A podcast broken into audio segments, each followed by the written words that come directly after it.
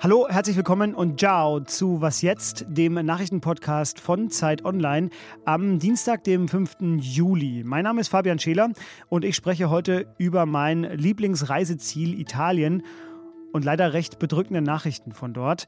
Außerdem wird es hier wieder mal um die Ukraine gehen und wie sie wieder aufgebaut werden soll. Und außerdem rätseln in den USA Behörden mal wieder über das Motiv eines Täters, der wahllos auf Menschen geschossen hat. Legen wir los. Der Redaktionsschluss für diesen Podcast ist 16 Uhr. Es sind recht apokalyptische Bilder aus einer Region, die viele von uns, viele von Ihnen vermutlich als herrliche Urlaubsecke abgespeichert haben. Norditalien erlebt die schlimmste Dürre seit mehr als 70 Jahren. Der Po ist an manchen Stellen nur noch ein kleines, dünnes Rinnsal. Der Wasserstand ist niedriger als der Meeresspiegel an manchen Stellen. Und auch im Gardasee und im Lago Maggiore ist deutlich weniger Wasser als sonst. Geregnet hat es teilweise dort seit Monaten nicht mehr. Das ist äußerst dramatisch, weil die Region nämlich für ein Drittel der Agrarproduktion Italiens verantwortlich ist.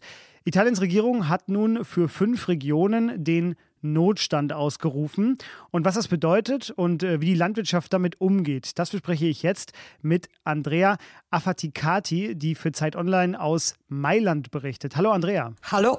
Andrea, Notstand bis 31. Dezember sogar. Was heißt das denn jetzt für die betroffenen Regionen konkret? Der Notstand bezieht sich auf die Hilfsgelder, ja? Für die fünf Regionen werden insgesamt 36,5 Millionen bereitgestellt, um in erster Linie die Schäden und die Ernteausfälle oder der Teil, der nicht geerntet werden kann, aufzufangen. Das ist es. Man darf es nicht damit verwechseln, dass die Wasserhähne zurück zugedreht werden, wo von 11 Uhr oder Mitternacht bis 5 Uhr in der Früh kein Wasser mehr aus dem Wasserhahn kommt. Um, warum? Damit man vermeidet, dass die Leute in der Nacht ihre Gärten oder das Auto oder ihre Schwimmbäder neu auffüllen, ja? Notstand bedeutet Hilfsgelder und dann gibt es noch Maßnahmen, die jede einzelne Region für sich nimmt, was den Wasserverbrauch betrifft. Mhm.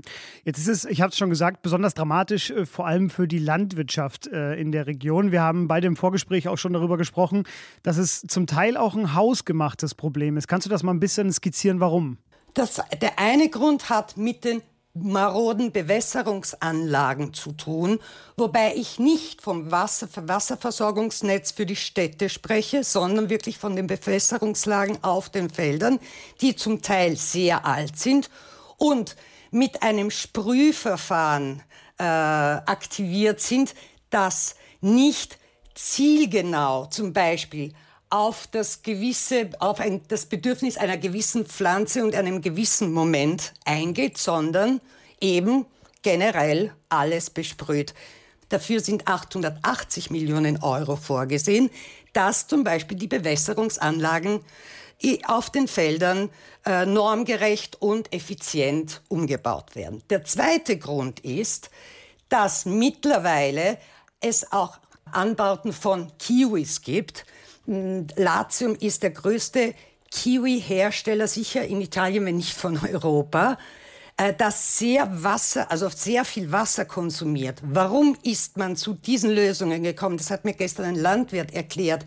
Weil man, wenn man für Weizen, für ein Kilo Weizen 25 Cent bekommt, sich das ja gar nicht lohnt. Deswegen sind viele Landwirte entweder ganz auf Anbauten und Produkte und landwirtschaftliche Produkte umgegangen, die ihnen mehr geben oder zumindest zum Teil. Mhm. Teil des Problems ist ja auch, äh, dass es im Winter weniger Schnee gegeben hat. Dadurch gibt es jetzt weniger Schneeschmelze, die aus den Bergen kommt. Und äh, das wird sich ja mit Blick auf die Klimakrise jetzt auch nicht so bald ändern. Gibt es denn jetzt eine kurzfristige Lösung, die ganz akut äh, helfen könnte? Oder muss man jetzt einfach damit leben, dass solche Dürren immer weiter zunehmen werden? Einerseits, wie es überall heißt, nicht nur in Italien, die CO2-Emissionen müssen so schnell und so drastisch wie möglich heruntergefahren werden. Das andere ist, dass sich auch Norditalien, das ja bis jetzt und bis heute kein Problem mit Wasserversorgung hatte, gleich ob es jetzt für, für den Haushalt ist oder für die Landwirtschaft, jetzt umdenken muss und sich mit der Idee anfreunden muss, dass wir auch hier sehr wohl dieses Problem haben werden. Das heißt, man muss anfangen, Wasserspeicher zu bauen und im Süden natürlich die, die es gibt, mindestens vervierfachen. Andrea, äh, vielen Dank dir. Dein Text erscheint, äh, glaube ich, in den nächsten Tagen bei uns auf Zeit Online. Äh, sobald er da ist, werde ich ihn natürlich nachreichen. Sehr gut. Die Klimakrise zeigt sich aber nicht nur im Flachland. Am Wochenende war es am höchsten Berg der Dolomiten, ebenfalls in Italien, an der Marmolata zu einem Gletscherabbruch gekommen. Denn am Tag davor hatte es dort einen Rekordwert von 10 Grad Celsius plus auf dem Gipfel gegeben. Das hat eine Lawine ausgelöst aus Schnee, Eis und Geröll und die hat bisher sieben Todesopfer gefordert. 14 weitere werden noch vermisst. Die Klimakrise, sie ist ein offenbar langsam anschwellendes Chaos. Die Geberkonferenz für die Ukraine, die im schweizerischen Lugano stattgefunden hat, ging heute zu Ende. Ein detaillierter Wiederaufbauplan wurde dabei beschlossen mit sieben Prinzipien, die in der sogenannten Luganer Erklärung festgehalten wurden. Unter anderem verpflichtet man sich darin auf einen demokratischen Prozess, man will private Unternehmen einbinden, man will eine grüne Transformation zu einer CO2-freien Gesellschaft schaffen und vor allem frei von Vetternwirtschaft und Bereicherung sein. Mit Blick auf den letzten Punkt hat Volodymyr Zelensky heute gesagt, äh, dass angesichts der Korruptionssorgen es einen maximal transparenten Prozess geben werde, wie mit diesen Geldern umgegangen wird. Mindestens 720 Milliarden Euro seien bisher notwendig, um die Ukraine wieder aufzubauen. Und einhergehen müsse das mit politischen und wirtschaftlichen Reformen im Land, die auch im Einklang mit dem Beitrittsprozess zur Europäischen Union stehen. Das sagte die Bundesentwicklungsministerin Svenja Schulze, die ebenfalls in Lugano vor Ort war. Auch in Brüssel wurden heute handfeste Entscheidungen getroffen. Die 30 NATO-Botschafterinnen und Botschafter haben heute ganz offiziell die Beitrittsprotokolle für den finnischen und schwedischen NATO-Beitritt unterzeichnet. Der Generalsekretär der NATO, Jens Stoltenberg, der sagte, This is an historic day for Finland, for Sweden, for NATO and for Euro-Atlantic security. Ja, ein historischer Tag für die NATO. Jetzt müssen noch alle 30 NATO-Regierungen den Beitritt billigen. In Deutschland soll das schon am Freitag im Bundestag geschehen.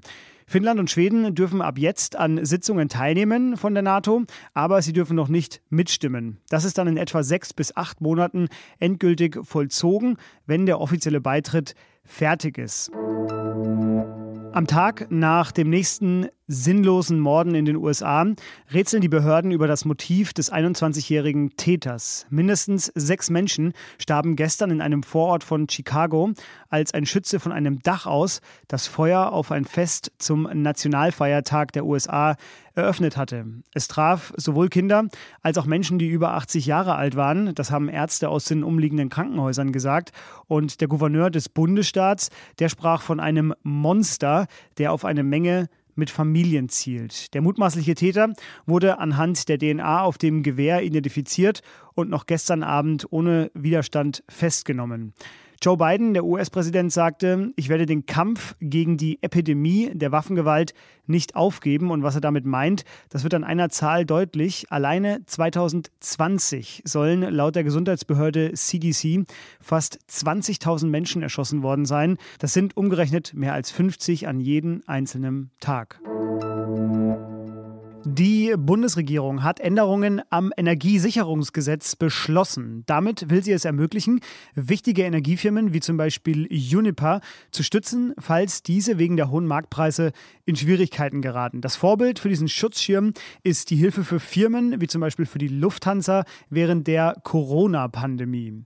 Außerdem soll es Energieversorgern erlaubt werden, die hohen Preise über eine Umlage an die Gaskunden weiterzugeben. Beide Mechanismen seien aber scharfe Schwerter, die man im Moment noch nicht nutzen wolle. Das war ein Zitat vom Wirtschaftsminister Robert Habeck. Mit der Gesetzesänderung heute wird erstmal nur die Voraussetzung dafür geschaffen, sie überhaupt einsetzen zu können. Als nächstes muss dann noch der Bundestag über das Gesetz entscheiden. Was noch? Momentan läuft ja die Tour de France. Das ist traditionell eine Leistungsschau dafür, zu was der menschliche Körper in der Lage ist. Natürlich, man muss das Doping-Thema bei der Tour de France immer mitdenken. Aber auch so sind die 21 Etappen in 24 Tagen eine sagenhafte menschliche Anstrengung. Der Sportphysiker John Eric Goff, der hat das zum Anlass genommen, um für sein US-amerikanisches Publikum mal, naja, verständlich aufzubereiten, was das eigentlich heißt. Was muss ein Tour de France-Fahrer alles essen, um so viel Energie überhaupt produzieren zu können? Und Goff schätzt das Äquivalent von 210 Big Macs. Die Fahrer greifen sicher zu gesünderen Sachen als Big Macs, aber 210 davon, das sind auf 24 Tage verteilt, kurz runtergerechnet, Moment, neun Big Macs jeden Tag. Und er hat noch etwas berechnet. In den besten Momenten könnte ein strampelnder Fahrer so viel Watt produzieren, dass er eine ganze Mikrowelle antreibt. Das ist absolut genial, denn mit den Big Macs wird dann aus dieser Kombination ein Perpetuum mobile. Das war was jetzt am Dienstag. Morgen früh begrüßt sie Konstanze Keins. Dann unter anderem mit der Frage, warum Wärmepumpen gerade in aller Munde sind. Was jetzt at Zeit.de, da schreiben Sie hin, wenn Sie 210 Big Macs heute schon geschafft haben oder wenn Sie sonstige Kritik haben für uns. Bleiben Sie vor allem gesund und bis bald. Tschüss.